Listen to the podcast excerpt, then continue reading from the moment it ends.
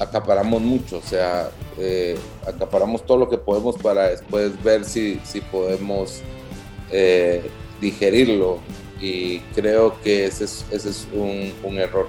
Bienvenidos al episodio 057 de Crece o Muere el podcast, en el cual, en una interesantísima entrevista con Alexis Kanawi, fundador y creador de la marca Win GT y también de Training Day aquí en Guatemala, nos trae con su historia, con su conocimiento de emprendimiento, ¿Cómo aplicamos esta venta de ideas para poder realmente impactar con tu proceso de ventas y poder llevar una idea a una ejecución real?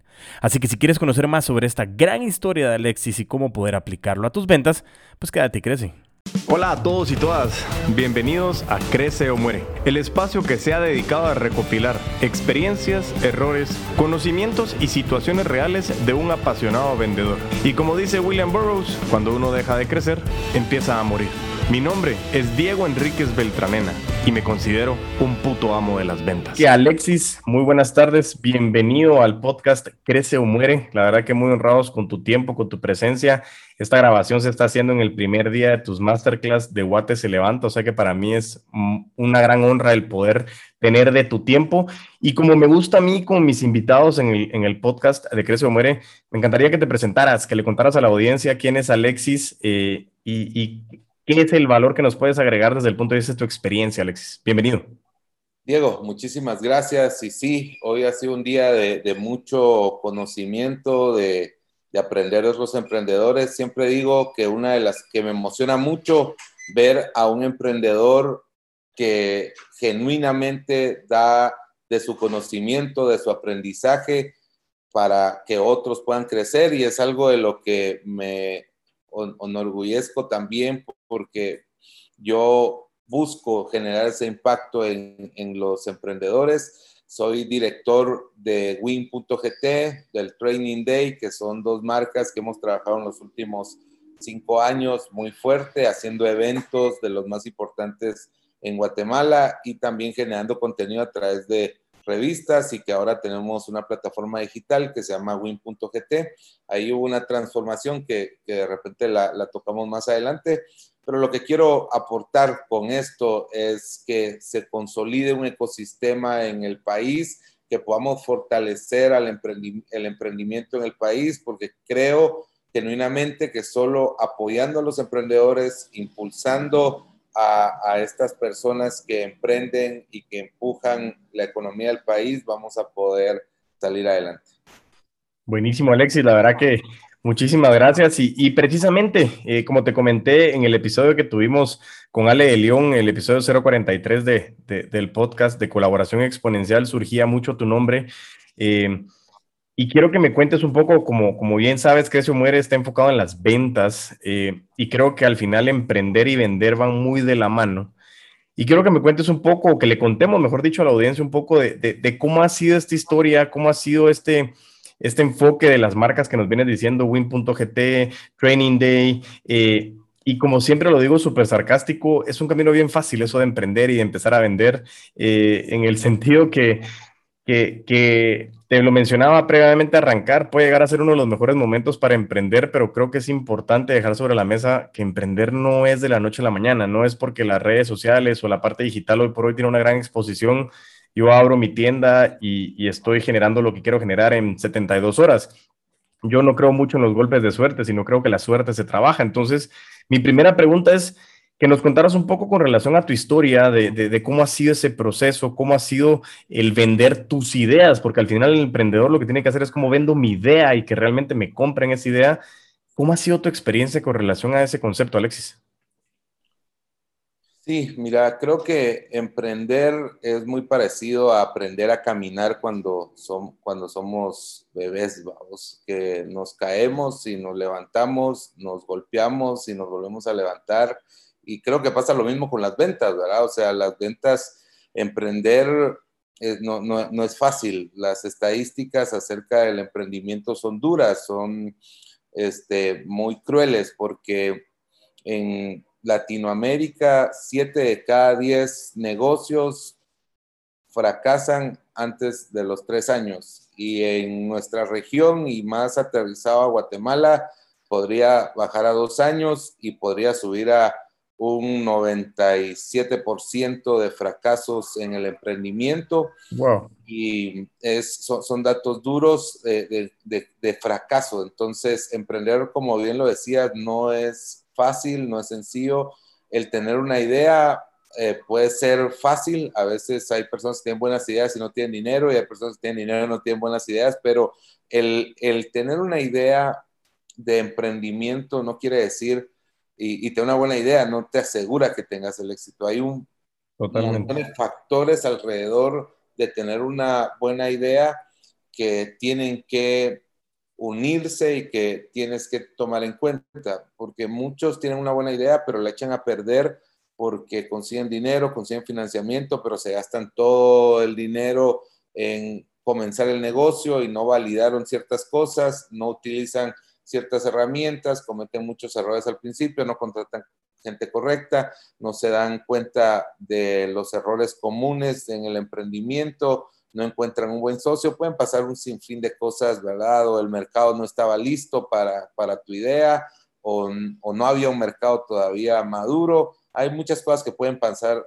el tener una buena idea no garantiza tener un negocio. Entonces, creo que lo primero que hay que hacer para emprender es validar esa idea, validar esa idea y, y, entender que si validas esa idea, que si que el tiempo que inviertes en validar esa idea va a ser fundamental en el éxito que pueda tener o no una idea, porque muchos se lanzan al agua sin validar, sin darse cuenta si la idea es factible o no, entonces caen en el error de invertir todo en una idea que después no va a funcionar.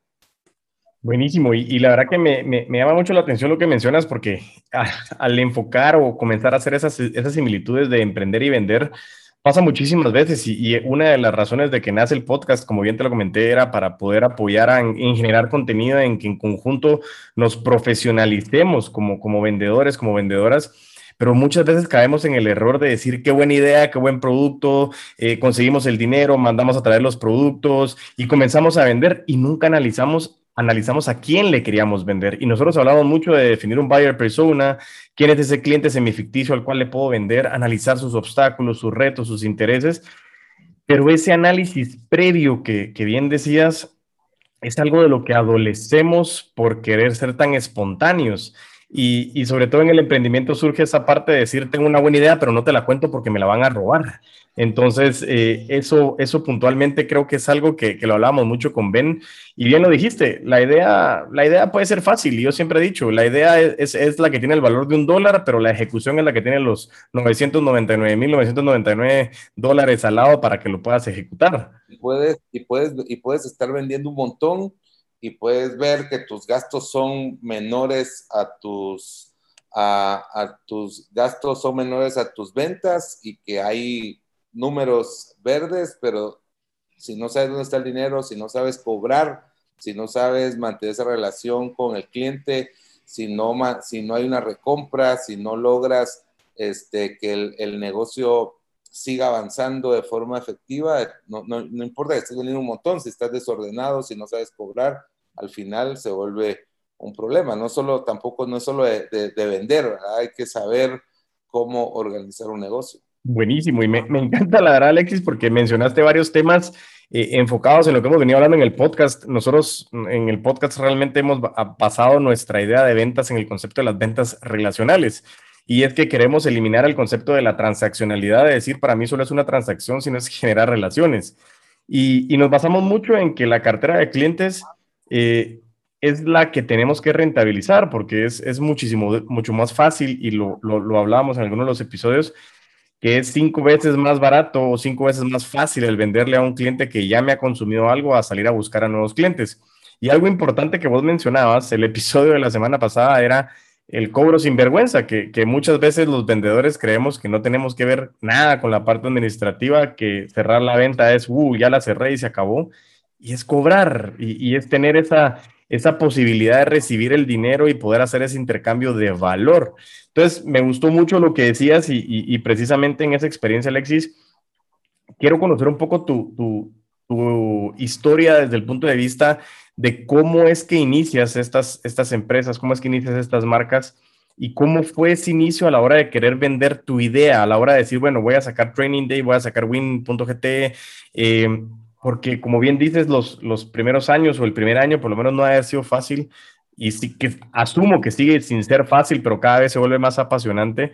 Eh, pero, pero ¿cómo fue ese proceso de querer vender la idea? ¿Qué, ¿Qué, fueron los factores que tomaste en consideración que hoy por hoy, con tu experiencia en el emprendimiento, con todos estos emprendedores que pudieron eh, brindar conocimiento en estas masterclass de Guate se levanta, eh, ¿Qué ha sido como esos factores en tu experiencia que son vitales a la hora de vender tu idea, además de los demás factores que tenemos como, como un negocio un modelo de negocio exitoso? No sé si se logra explicar mi pregunta.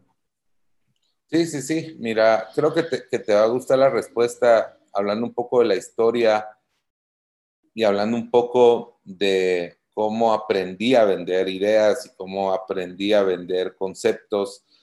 Este, yo creo que un poco uno trae eso y otro poco lo aprende en, en y, creo que, creo que se puede aprender. Y, y, siempre le digo a los emprendedores, si no eres un buen vendedor, si no puedes vender tu idea, si no puedes apasionar a otros, porque en este camino uno tiene que aprender a venderle la idea a su familia, vender, porque hay que vendérsela, si no, no te van a entender, de venderle la idea, si eres casado, a tu esposa o a tus papás, tienes que venderle la idea a tus clientes, a tus socios, a tus empleados, o sea, tienes que aprender a, a, ser persuasivo y venderle la idea a todo el mundo para que la gente te comprenda, te siga, te colabore y, y en el caso de los empleados estén empoderados.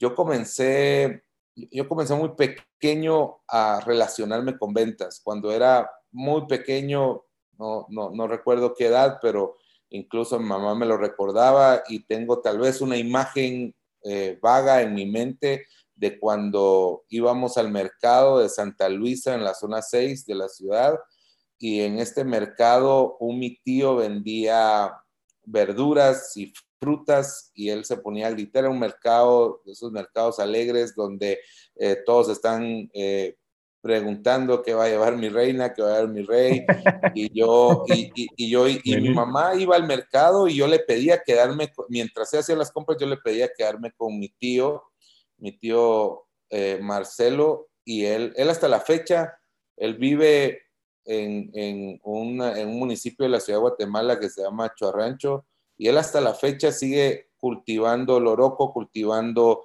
limones, cultivando tomates, y un montón de frutas y verduras y va a un mercado cerca de Chorrancho a vender. Pero, Espectacular. un gran saludo para Marcelo también. Mi tío es un, es un hombre de, de, agricultura.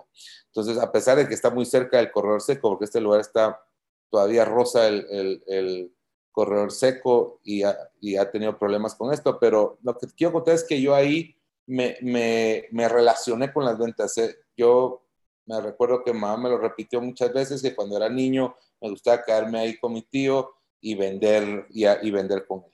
Luego, este, la historia es larga, voy a tratar de cortarla. Luego, no, eh, años por favor. más tarde, como a los ocho años, ya lo recuerdo bien, yo, mi mamá me pidió, ella cocinaba en leña, entonces me, me pidió que consiguiera arena blanca y piedras pomas, que son unas piedras blancas. Eh, que le consiguieran un barranco que había cerca de ahí, de donde vivíamos en la zona 6, y le, le fui a conseguir, todas sus vecinas le pidieron, entonces yo decidí ir a traer más, hacer bolsitas y venderlas a 25 centavos. Entonces, a los 8 años yo estaba teniendo un primer producto de ventas, este, decidí hacer eso y, llevarlo a vender a ese mercado que siempre estuvo, estuve cerca, hasta los 12 años estuve cerca de ese mercado, entonces a los 8 años hacía eso, luego en vacaciones, un amigo vendía fichas de 25 cuando el pasaje del bus costaba un 75 centavos. Entonces la mayoría de gente pagaba con un quetzal, entonces hay que darle 25 centavos vueltos. Entonces nosotros con mi amigo íbamos a los bancos, llevábamos 100 quetzales, pedíamos monedas de, de 25 y las vendíamos a 9, 9.50 veces y ganábamos un quetzal o 50 centavos con los choferes. Entonces hice cosas como esas. Luego a los 12 años, y he contado mucho esa, esta historia de mi, de mi padre. Mi padre fue asesinado cuando yo tenía 12 años. Entonces alguien me dijo, Alexis, oh, ahora te, eres el hombre de la casa, yo soy el mayor de cuatro hermanos y tienes que ver a tu mamá salir adelante. Entonces empiezo a vender periódicos, empiezo a vender periódicos y vendo durante un tiempo periódicos y luego de vender periódicos, hice ese, ese, trabajo de vender periódicos, luego conozco a unas personas de, de Quiché que me enseñan a vender joyas, ellos le llamaban joyas a todos aquellos productos que se vendían en ese momento eh, de puerta en puerta y se estaban vendiendo, eran los productos del momento, entonces aprendí con ellos hasta que llegué a vender música, vendiendo, a vender discos, cassette, discos, eh, yo me recuerdo que empecé a vender eso. Y pasé un tiempo vendiendo esto hasta que ahí haciendo ese negocio fue que, que, yo entendí que tenía que ir más allá, que no tenía que convertirme solo en vendedor. Entonces empecé a aprender y empecé, puse una página, una página en internet donde vendíamos discos, puse una tienda donde vendíamos libros y discos. Este, no me quedé solo con vender discos de puerta en puerta, sino logré crecer y avanzar un poco pero en el 2008 ese negocio se vino abajo, el negocio de la música fracasó, las disqueras quebraron, yo me recuerdo que tenía la distribución de un par de discos y quebraron esas disqueras, entonces me tuve que reinventar, coincidía con que, coincidía con que yo estaba saliendo de la Universidad de Periodismo y yo había tenido un sueño mientras vendía periódicos, había tenido un sueño de convertirme un día en periodista, entonces decido emprender y hacer, hace 10 años, hacer un medio de comunicación y ahí cambió un poco el rol, porque por un tiempo quise ser más periodista, pero después entendí que tenía que ser vendedor, entonces volví y, y, he estado en la comercialización, entre la comercialización de lo que hago y generar contenido que son, que comercializar y vender, sé que es fundamental en, un negocio, pero me apasiona generar contenido. Pues ahí te traté de resumir lo más que pude la historia. No, hombre, una historia apasionante, de verdad, Alexis, y algo que, mencionabas, que, que, tal vez ese hito o ese tipping point en el cual te diste cuenta que, que vender necesitaba algo más que hoy por hoy lo conocemos, que, ese negocio tiene que ser escalable, el hecho de que puedas llegar a no solo subsistir, sino la escalabilidad de ese negocio que pueda generar fuentes de trabajo, que pueda generar nuevas oportunidades. Eh, y hablaste algo muy importante, imagínate, o sea, a mí no me gusta hablar de la pandemia porque sé que es algo negativo. Yo le puse un concepto de aceleración 2020 y que hoy por hoy ya superamos el año de estar en ese sentido porque toda la parte digital pegó de una manera muy positiva. Eh, no todos supieron reaccionar a la misma manera. Había personas que ya estaban muy preparadas, como Christian Kremer, que lo mencionamos, que también estuvo en el episodio con nosotros, el 047 de Crece Muere. Eh, y tú lo mencionabas, que en el 2008, pues se vino para abajo tu idea y tuviste que reinventarte. Y esa palabra tomó mucha moda en los últimos meses aquí en, en Centroamérica y en Guatemala de qué hago para reinventarme. Y, ahí viene una pregunta, desde el punto de vista de lo que has hecho, cómo te has ido reinventando, cómo has ido encontrando esa mezcla de generación de contenido y comercialización, eh, de cómo generar eh, una plataforma que pueda aportar también contenido a que, el, a que el ecosistema del emprendimiento en Guatemala crezca más y más y que tenga ese potencial de escalabilidad. Mi pregunta es, ¿cómo desde tu experiencia de emprender, desde tu experiencia muy, muy, muy buena de vender, ¿Cómo podemos anticiparnos? Porque las crisis siempre están y las ventas, tú sabes que o hay una crisis eh, de salud o hay una crisis política o hay una crisis económica o, en fin, la crisis y las ventas siempre están de la mano. Pero mi pregunta viene de, ¿cómo, cómo has hecho tú o qué recomendaciones puedes darnos con relación a tu experiencia para estar preparados ante esas posibles crisis? Esperemos no tener que vivir otra pandemia, pero ¿y si sí, qué hacemos? Entonces, ya que tú viviste esa crisis de tu negocio en el 2008 que mencionabas, cómo estar preparados para tener la habilidad de reinventarte y poder adaptarte a la evolución y a la velocidad del mercado por alguna situación ajena a nuestro control. Genial, genial. Mira, este, yo la primera reinvención que tuve en cuanto a los negocios fue un día que me di cuenta que no tenía que ser únicamente vendedor.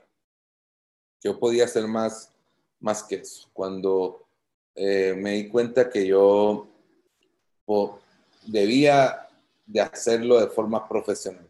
A veces se cree que la innovación es algo que va a venir a cambiar rotundamente tu, tu, tu negocio, o va a venir a transformar o a...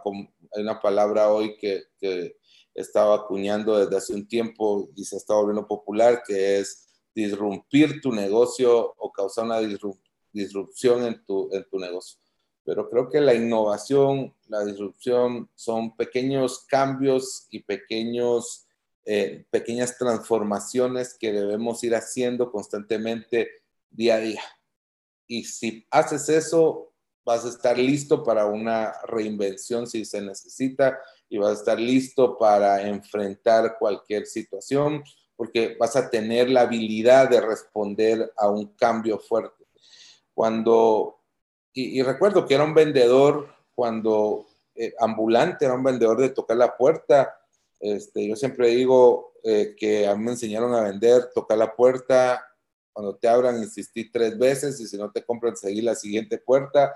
Este, era un vendedor de calle, eso era yo, un vendedor de calle y un día llego con un cliente este, mi, mi negocio era extraño porque yo vendía de ambulante, pero vendía discos originales. Entonces tenía clientes que eran de otro perfil, o sea, no tenía, no vendía discos piratas, sino vendía discos originales. Bueno, también, no sé si me voy a meter en problemas aquí contando pero sí comencé vendiendo discos piratas en algún momento, o sea, pero pasé de vender eso y me di cuenta que había mucho más ganancia en vender un disco original porque un disco pirata iba a costar en ese entonces como 20 quetzales y te lo daban como a 15, pero un disco original costaba 140, 150, 125 quetzales y te lo dan como a 60, entonces el margen era mucho mayor y conseguí traer algunos discos de afuera de, de Guatemala que, que me salían mucho más baratos todavía, entonces el margen era mucho más alto. Yo tenía otro, otro tipo de clientes, ¿verdad? Pasé de tener clientes de tocar puertas a ir a oficinas a venderles y luego puse una página web y después una tienda como les conté. Pero un día llegué con un cliente y le, y le di un disco y me dijo, mira, hoy no tengo cómo pagarte, me das fiado, ok, yo ya había visto anteriormente que él tenía un libro que se llamaba Caes y Venda ahí en su escritorio entonces yo en, su, en una repisa que tenía, entonces le dije, te doy el disco y me das este libro. Ah, llévatelo, ya lo leí. Entonces hicimos un canje ahí de disco. Interesante. Entonces yo me llevé este libro que se llamaba Calles y Venda. Este libro, la, la, verdad, yo le atribuyo mucho pasar de ser un vendedor promedio a ser un vendedor profesional, el haber, y, eh, y aprendió muchas cosas después de eso, pero, pero eso me cambió la mente. Este libro, este, me enseñó muchas cosas de ventas que nos alargaríamos acá si me pongo a contar todo lo que aprendí ahí, pero en resumen aprendí ese libro a no ser un vendedor promedio, a ser un vendedor profesional y me convertí en un vendedor diferente y se me abrió la mente y de ahí tuve como una transformación y creo que hoy puedo decir que si nosotros estamos aprendiendo constantemente va a ser más fácil responder a tu pregunta, reinventarnos y adaptarnos a las situaciones difíciles. Y entonces eh, yo ya me gustaba leer, pero luego entendí que leyendo y aprendiendo iba a poder este, hacerle frente a un negocio, hacerle frente a los cambios. En el 2008 hubo una crisis, una crisis eh, global también que pegó en el 2009 y esta crisis hizo que la industria de la música se viniera abajo, o sea, del 2009 y también fue por la tecnología, no fue no fue por la crisis, o sea, la crisis lo que hizo fue acelerar una caída que ya venía eh, como hoy, muchos negocios que quebraron hoy, no fue por la crisis, fue porque ya venían eh, cayendo, porque ya eran negocios que ya no estaban funcionando bien. Muy interesante. la música, la, la, industria de la música, de los discos, del formato de, de, de cómo se vendía la música cayó en el 2008 porque ya venía caído. Entonces la tecnología vino a reemplazar eso y, salieron las plataformas digitales de música y del 2008 para acá han salido un montón de, de, plataformas. Pero ahí me tocó que adaptarme a esa situación y entonces tuve que tomar una decisión. Yo pude haber quedado y conozco personas que no se salieron rápido de esa industria. Tenía amigos que tenían todo un gran negocio alrededor de, la música en Guatemala y que no se salieron en ese momento y que terminaron quebrando y perdiendo todo, perdiéndolo todo. Yo decidí salirme en el 2009, yo dije, tuve una decisión, o sigo luchando por mantener mi negocio que ya vi que no va a funcionar, o me paso a otro negocio que entiendo que es mi sueño, que yo, yo he querido hacerlo siempre. Entonces, un día tomé la decisión de decir, bueno, me recuerdo que teníamos discos originales eh, que costaban 100 quetzales para arriba y fuimos a una feria a venderlos a 3 por 100. Había gente que llegaba corriendo solo a mi stand de esa feria a comprar discos porque teníamos discos originales de 3 por 100 que en cualquier lado está. Y, y, vendimos todo ahí, todo lo que pudimos, lo que no se vendió lo terminé regalando y dije, bueno, hasta aquí. Eso fue como en abril del 2009 y, ya, ya habíamos comenzado en febrero de ese año, habíamos hecho una primera publicación y ahí me despedí de ese negocio y nos, nos enfocamos en el negocio de la generación de contenidos, de hacer eventos, de hacer revistas y nos enfocamos en eso y que también ha tenido sus, sus crisis. Hoy vemos que me volvió a tocar vivir lo mismo en el, 2000, en el 2020 eh, no sé si te has dado cuenta, pero en el mercado fuera de, en, el, en, en la ciudad no hay revistas saliendo hoy. Las revistas fueron muy golpeadas nuevamente por esta crisis y nosotros tomamos, tomamos una decisión de reinventarnos y de pasar todo lo impreso que teníamos, porque teníamos una licencia del New York Times, teníamos una revista fitness, teníamos una revista de religión y motivación, teníamos revista Win, que era la revista de negocios de emprendimiento, decidimos ya no imprimir nada más y enfocarnos en una página, en un, en un medio digital, una plataforma digital que es win.gt y win.gt en los últimos cuatro meses pasó de estar en el puesto, en, en, el, en el, en el puesto 60 mil de, de Guatemala de los sitios más visitados según Alexa, a estar en el 350 en cuatro meses. Entonces nos enfocamos en eso y estamos, estamos trabajando fuerte en, hoy en tener un medio digital y que creo que, que, nos, a veces nos toca así, ¿verdad? O sea, la historia, al parecer, ahorita estoy quedando en cuenta con vos aquí platicando que la historia se volvió a repetir del 2008 y el 2020, pero no, nos ha tocado estar en ese tipo de negocios y lo hemos disfrutado, hemos disfrutado cada etapa y cada momento, pero puedo decir que estamos en pie, que estamos aquí al pie del cañón y que hay win para largo y estamos haciendo ahorita una campaña que está reventando, que es Guate se levanta, que ha tenido un montón de acciones y un montón de visibilidad en el mercado. Excelente, Alexis. La verdad que aprovecho el momento de nuevo, que ya te lo había dicho, pero para felicitarte eh, frente a toda la audiencia, creo que eh, el hecho de lo que has venido haciendo eh, también ha sido bien importante y ha marcado un impacto positivo en el país. Creo que eso es una de las cosas más trascendentales que tenemos en, en este concepto de lo que nos has venido contando en tus historias. Y algo que, quisiera ah, charlar para, para empezar el, último bloque del episodio, eh, me encantaría que me hablaras un poco de, Alexis y su equipo, porque para mí algo importante como vendedores es que somos seres humanos y cuando hablamos de ventas relacionales son ventas relacionales con nuestros clientes externos, pero también con nuestros clientes internos, con nuestra cadena de valor, nuestros proveedores. ¿Cómo has vivido la experiencia? ¿Cómo has logrado alcanzar estos grandes hitos, estas celebraciones de pasar de un puesto 60 mil al 350?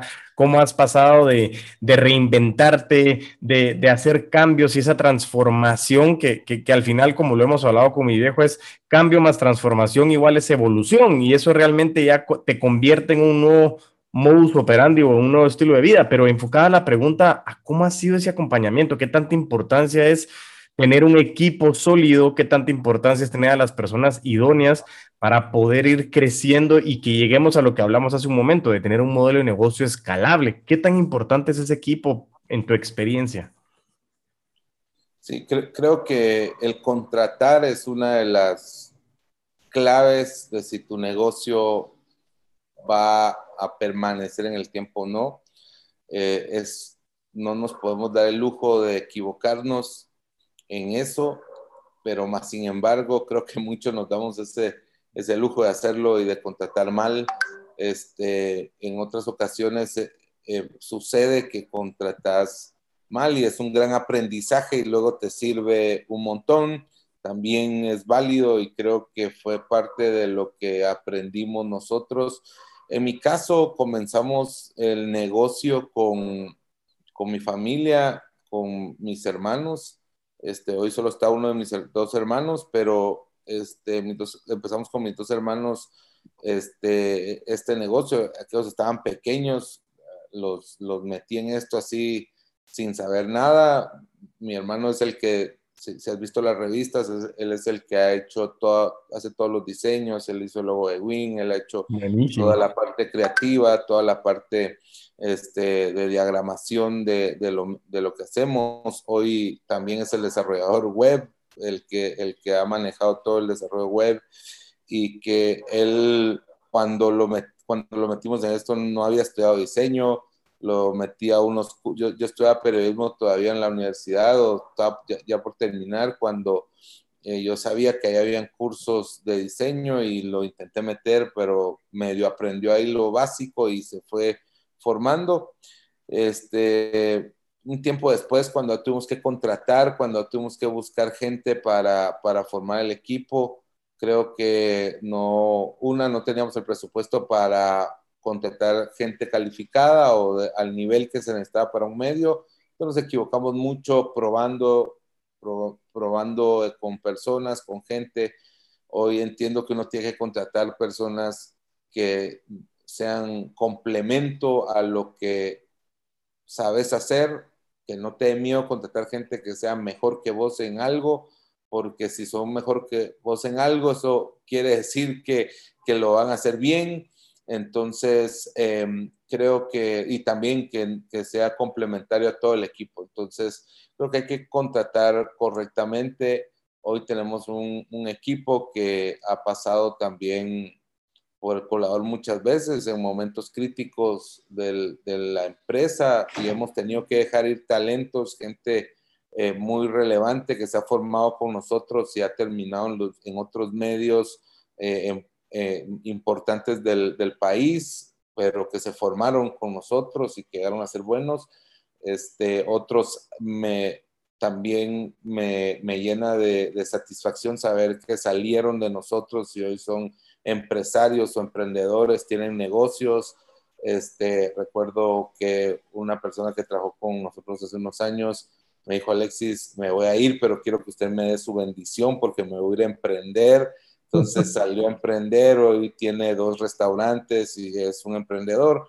Este, y cuando llegó ahí con nosotros iba medio golpeado, sin mucha, sin, sin mucho, eh, sin mucha esperanza y, lo ayudamos y le dimos chance y, y, se formó y aprendió y salió a emprender. Entonces creo que este, también el aprendizaje tiene ciertas satisfacciones, pero si, si quieres evitarte problemas y quieres avanzar más rápido, yo sugiero, y puedes hacerlo, busca apoyo para contratar, porque no es fácil, no es sencillo. A veces uno quiere como emprendedor hacerlo todo, uno quiere contratar, uno quiere administrar, uno quiere ver las finanzas, uno quiere vender, uno quiere ver el contenido, uno quiere hacer todo. Y creo que, que ese es un, al principio es necesario, pero si eso permanece mucho tiempo se convierte en tu talón de Aquiles.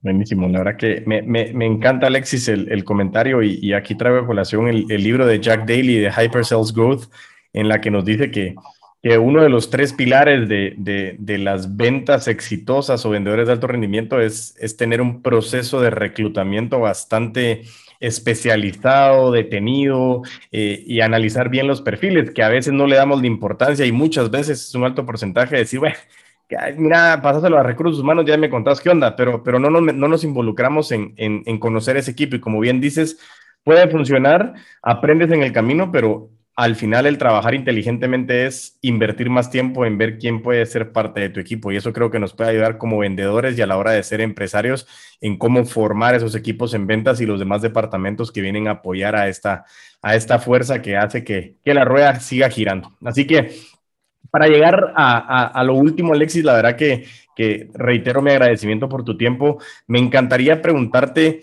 si nos pudieras dar una recomendación, o sea, una recomendación de tu experiencia de emprendimiento, de ventas, de los libros que has leído. Eh, sé que te estoy pidiendo mucho para decirlo en una, pero, pero el tema es, ¿cuál ha sido uno de los impactos más fuertes que has tenido que hoy por hoy podemos recomendarle a la audiencia y que ellos puedan tomar esa experiencia Alexis, de estos altos, de estos bajos, de este aprendizaje, del equipo, de las caídas, de las reinvenciones, de toda esta gran historia que nos has contado?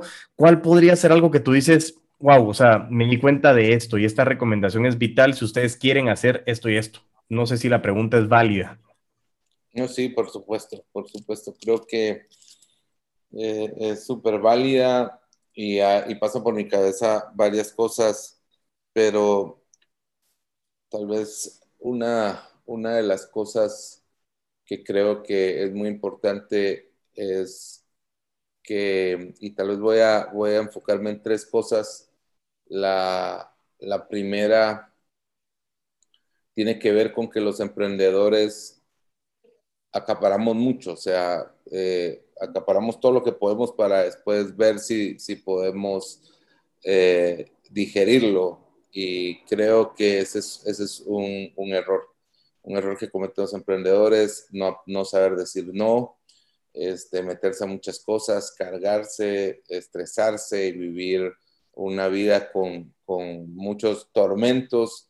El, el, emprendimiento de por sí va a ser difícil, pero si no aprendes a decir no, va a ser mucho más difícil todavía, lleno de estrés y lleno de complicaciones. Hay que aprender a escoger las batallas, hay que aprender a saber decir no, no, no meternos a todo. Eh, creo que es una de las cosas que, le pasa a los emprendedores, comienzan y se quieren meter a todo. El segundo es con relación a que a veces no disfrutamos el presente por ver el futuro. No estoy diciendo que no veamos. Súper importante. Sí, no, no estoy diciendo que no veamos al futuro. Este, tengamos obviamente una planificación, veamos hacia el futuro, planeemos, veamos las tecnologías que están pasando. No es eso a lo que me refiero. Me refiero a que por estar pensando en qué va, va a pasar o en qué va a suceder o en qué vamos a hacer o si vamos a lograr tener un negocio estable en dos, tres años o en dos, tres meses o en dos, tres semanas por estar pensando en eso, no estamos enfocados en el día a día y creo que hay que enfocarse en esa, en esa parte, hay que dedicarle tiempo a lo que estamos haciendo. Hoy en día el enfoque es súper importante y creo que debemos de aprender a enfocarnos y desarrollar las cosas que tenemos que desarrollar en, cada, uno de los pasos y en el proceso que tengamos. Y el tercero, creo que es la seguridad. Eh, creo que tenemos que aprender a tocar la puerta. Tenemos que al, al, emprendedor guatemalteco le cuesta mucho ir y pedir ayuda, le cuesta mucho ir y tocar una puerta para decirle a alguien que necesita ayuda, pero este, eh, se necesita seguridad para ir con alguien y decirle, mira, necesito que me ayudes. Y creo que seguridad hace falta en el emprendimiento, hace falta ir y buscar apoyo y obviamente también estar abiertos a apoyar. Siempre va a haber alguien que va a querer apoyarte. Yo le agradezco mucho a la gente que me abrió la puerta cuando yo no, cuando yo comencé, cuando no tenía un nombre y tocaba una puerta y sorprendentemente se me abría esa puerta o invitaba a alguien a algo y sorprendentemente me decía que sí.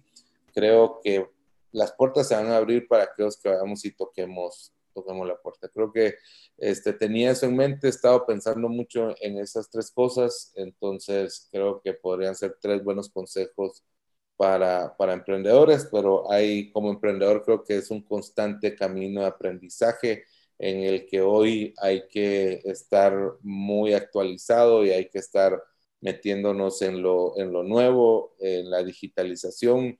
Antes se decía que si no tenías una web no existías, pero hoy eso ya, ya se quedó obsoleto, el solo tener una... una sí, por supuesto.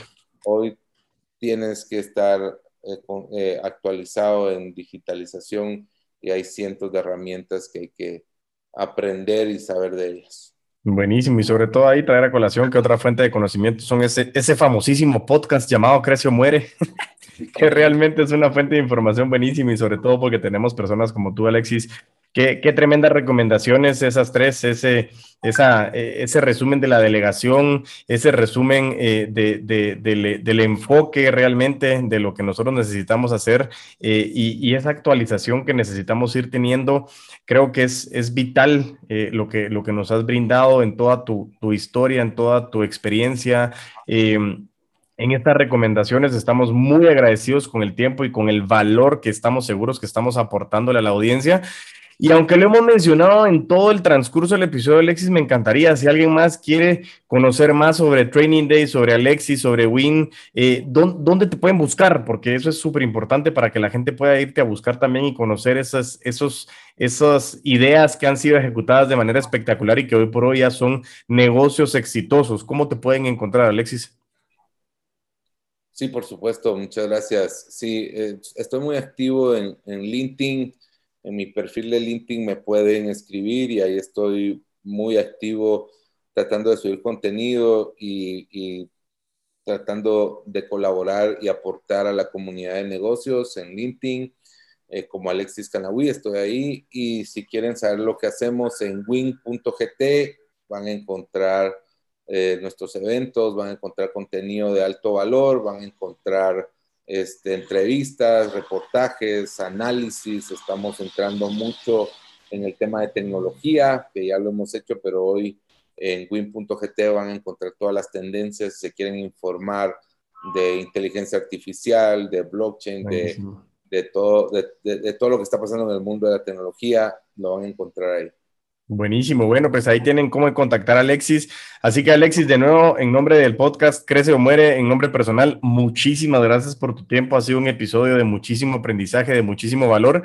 Eh, ya sabes que estamos en la total disponibilidad de poder apoyarnos y generar más alianzas para poder impactar con contenido de valor. Así que muchísimas gracias de verdad, Alexis, por tu tiempo y espero que pronto nos podamos ver en un nuevo episodio. Así sea, Diego. Muchas gracias a vos por invitarme y tomarme en cuenta. Un honor siempre el poder compartir en estos espacios y qué bueno, te felicito por lo que estás haciendo y hay que seguir adelante y en lo que podamos colaborar estoy para servirte. Buenísimo, pues muchísimas gracias Alexis, te, te deseo una muy feliz noche.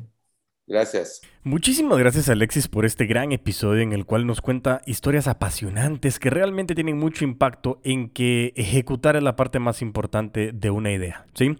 El realmente tener el conocimiento y la habilidad, pero las ganas de querer hacerlo y sobre todo tener la capacidad y la resiliencia de sufrir esas consecuencias siendo positivas. Pues muchísimas gracias Alexis por habernos compartido esta historia y cómo nos pudo agregar valor en este episodio. Recuerda seguirme en mis redes sociales como LinkedIn, YouTube y Facebook Como Crece Humor el Podcast, eres el puto amo de las ventas, y en mis redes personales como arroba puto amo de las ventas en Instagram y en TikTok. Y mientras tanto nos volvemos a escuchar, a vender con todos los poderes.